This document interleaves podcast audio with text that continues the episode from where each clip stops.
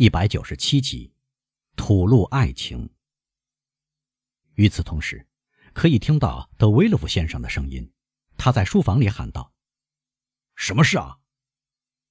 莫雷尔用目光探问诺迪安，后者刚刚恢复了镇静，用目光指了指在差不多相同的情况下，莫雷尔曾有一次在里面躲避过的书房。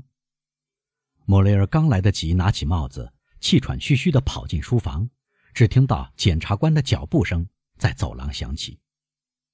威勒夫冲进房间，奔向瓦朗蒂娜，把她抱在怀里。“医生，医生，德阿弗利尼先生！”威勒夫喊道。“还不如我亲自去。”他冲出房间。莫雷尔从另一扇门冲出来。一段可怕的回忆刚刚触动他的心。他在德圣梅朗夫人去世那天夜里。听到的维勒夫和医生之间的那次谈话，回到了他的脑际。这些症状可怕的程度相对要弱一些，但跟巴洛瓦死前的症状是一样的。与此同时，他似乎听到基督山的声音在他耳畔响起。不到两个小时之前，基督山对他说过：“不管您需要什么，莫雷尔，来找我吧，我。”有的是办法。他的动作比思路还更快，从圣奥诺雷城乡冲到马蒂尼翁街，再从马蒂尼翁街冲到香榭丽舍大街。这时，德维勒夫先生坐上一辆出租马车，来到德阿弗里尼先生的门口。他猛烈地拉铃，一只门房惊慌不安地前来开门。维勒夫冲进楼梯，没有力气开口说话。门房认识他，让他进去，紧紧喊道。在书房里，检察官先生在书房里。威勒夫已经推门进去，或者不如说闯了进去。啊，医生说是您。是的，威勒夫在身后关上门说：“是的，医生，这回是我来问您，是不是只有我们俩？医生，我的家是一幢该诅咒的房子。”什么？医生表面上冷冷地说，但内心非常激动。您家又有病人了。是的，医生，威勒夫高声地说，用痉挛的手抓住一缕头发。是的。德阿弗里尼的目光意味着，我已预先告诉过您。然后他的嘴唇慢悠悠地说：“您家里是谁快要死了？又是哪个受害者要在上帝面前指责我们软弱了？”一声痛苦的呜咽。从维勒夫的心底里迸发出来，他走进医生，抓住医生的手臂。瓦朗蒂娜，他说：“轮到了瓦朗蒂娜，您的女儿。”达芙妮尼大声说，感到痛苦和吃惊。您看，您搞错了。”法官低声地说，“来看看他吧，到他的病床边去，请求他原谅对他有过的怀疑吧。”每次您来通知我，的阿弗里尼先生说，都是为时已晚。没关系，我去看看。我们快点，先生，对付袭击您家的敌人，没有时间可浪费了。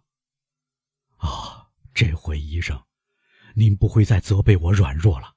这回我会弄清楚谁是凶手，给他惩罚的。在想到为他复仇之前，我们先设法救活他吧。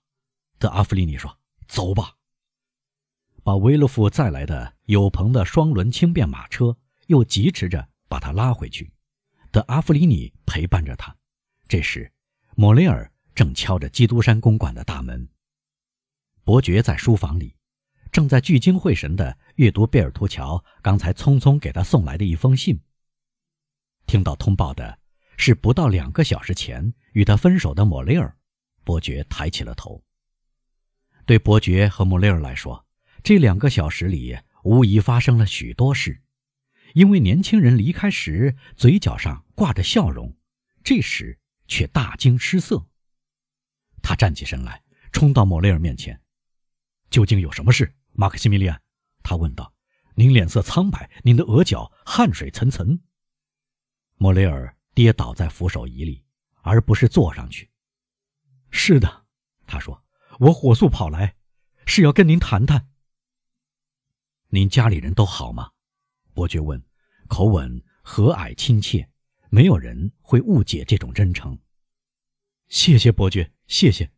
年轻人说，明显的感到困窘，不知如何开始这场谈话。是的，我家里人都很好，好极了。不过，您不是有事要告诉我吗？伯爵又说，越来越忐忑不安。是的，莫雷尔说。我确实刚从一座死神闯进的房子里出来，跑到您这里。您是从德莫尔塞夫先生家里出来吗？基督山问。不，莫雷尔回答。德莫尔塞夫先生家里死人了吗？将军刚刚对准脑袋开枪自尽了。基督山回答。哦，可怕的不幸！马克西米利安嚷道。对伯爵夫人来说不是，对阿尔贝来说也不是。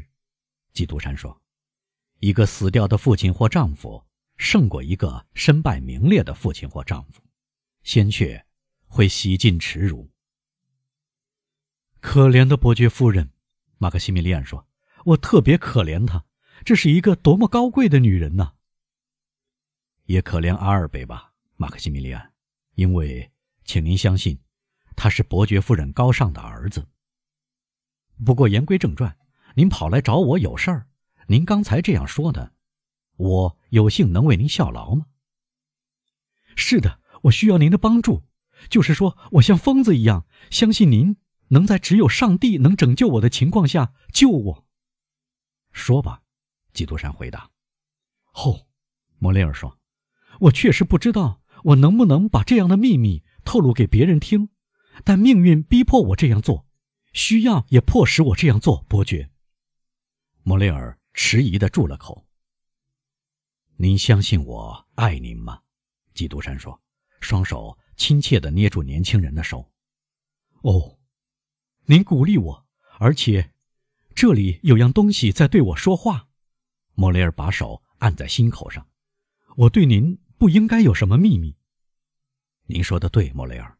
是上帝在对您的心说话，是您的心在对您说话。把您的心对您说的话讲给我听吧，伯爵。您肯让我派巴蒂斯坦去打听一个您认识的人的消息吗？悉听尊便，我的仆人也悉听您的吩咐。哦，要是我得到他好不了的确切消息，我也活不下去了。您要我打铃叫巴蒂斯坦吗？不。我亲自去告诉他。莫雷尔出去了，叫来巴蒂斯坦，低声对他说了几句话。贴身男仆跑着走了。啊，吩咐完了。看到莫雷尔重又出现，基督山问：“是的，我安心一些了。”您知道我在等您说话呢。基督山微笑着说：“是的，我就说，听着，有天晚上我待在一个花园里。”一丛树遮挡住我，没有人疑心我会在那里。有两个人从我身边经过，请允许我暂时不说出他们的名字。这两个人在低声说话，但我很感兴趣，想要听到他们的话，因此他们的话我一字不漏全都听到了。如果我从您的苍白脸色和颤抖来判断，这预示着有件伤心的事儿，莫里尔。啊，是的。有伤心的事儿，我的朋友，在我所待的那个花园的主人家里，刚刚死了一个人。我听到这场谈话的两个人当中，有一个就是这个花园的主人，另一个是医生。可是，第一个人向第二个人透露了他的担心和痛苦，因为一个月来，死神已经第二次意料不到的迅速扑向这幢房子，简直可以相信上帝出于愤怒。派毁灭天使来光顾这一家了。啊，啊！基督山叮嘱年轻人说：“用难以觉察的动作把扶手椅转动一下，让自己待在阴暗之中，而光线直射在马克西米利安的脸上。”是的，莫雷尔继续说：“死神在一个月内两次进入了这个家。”医生怎么回答？基督山问。他回答。他回答：“这绝不是自然死亡，必须归因于什么？中毒。”当真？基督山说，轻轻的咳嗽。他在极度激动时，总用咳嗽来掩饰脸红、苍白或者聚精会神。马克西米利安，您确实听到了这些话吗？是的，亲爱的伯爵，我都听到了。医生还说，如果再发生同样的事，他认为自己不得不去报案。基督山在倾听，或者似乎安之若素的在倾听。唉，马克西米利安说。死神进行了第三次打击，而房主和医生却只字不提。死神或许就要第四次打击。伯爵，既然我知道了这个秘密，您认为我该怎么办呢？亲爱的朋友，基督山说：“我觉得您在讲一个我们大家都心里有数的惊险故事。您听到这场谈话的那幢房子，我也知道，或者……”至少我也熟悉类似的一幢。这幢房子里有一个花园，一个家长，一个医生。这幢房子里奇怪而又出人意外的死了三个人。那么，看着我，我没有截取到这番心腹话，但却像您一样了解这一切。难道我有什么良心的不安吗？不，这不关我的事。您说，好像上帝出于愤怒，派遣一个毁灭天使来光顾这个家。那么，谁告诉您您的假设不符合实情呢？不要去看连那些渴望看到这些事的人都不愿去看的事。如果在这幢房子里徘徊的是上帝的正义之神，而不是上帝的愤怒之神，那么，马克西米利安，扭转你的头。让上帝的正义之神经过。莫雷尔不寒而栗，在伯爵的声调里，同时有着哀伤、庄严和可怕的意味。另外，他又说，声调明显的改变，简直可以说最后几句话不是从同一个人的嘴里说出来的。另外，谁告诉你会重新开始？已经重新开始了，伯爵，莫雷尔大声地说。因此，我跑到您这里来。那么，您要我做什么，莫雷尔？您要我去通知检察官先生吗？基督山说出最后这句话时，咬字清晰，声音响亮。莫雷尔霍地站起来，喊道：“伯爵，伯爵，您知道我说的是谁，对吧？”“完全对。”我的好朋友，我可以说得清清楚楚，讲出他们的姓名，来向您证明这一点。有天晚上，您在德维勒夫先生的花园里踱步。根据您告诉我的话，我猜想这是德圣梅朗夫人去世的那天晚上。您听到德维勒夫先生和德阿弗利尼先生谈论德圣梅朗先生的死和侯爵夫人。同样令人惊讶的死。德阿弗利尼先生说：“他相信有人一次甚至两次下毒。”您是个极其高尚的人，从这时起，您扪心自问，反复推敲，想知道是否要透露这个秘密，还是保持沉默。我们已经不是在中世纪，亲爱的朋友，已经不再有神圣的秘密法庭。也没有这种秘密法庭的法官，您对这些人有什么好要求的呢？良心啊！你要我怎样做呢？这就像斯泰恩所说的那样，啊，亲爱的，如果他们睡着了，就让他们睡吧；如果他们失眠，就让他们变得脸色苍白吧。出于对上帝的爱。既然您没有什么悔恨妨碍您睡着，那就睡觉吧。可怕的痛苦呈现在摩雷尔的脸容上，他抓住基督山的手。但这种事又重新开始了，我要告诉您。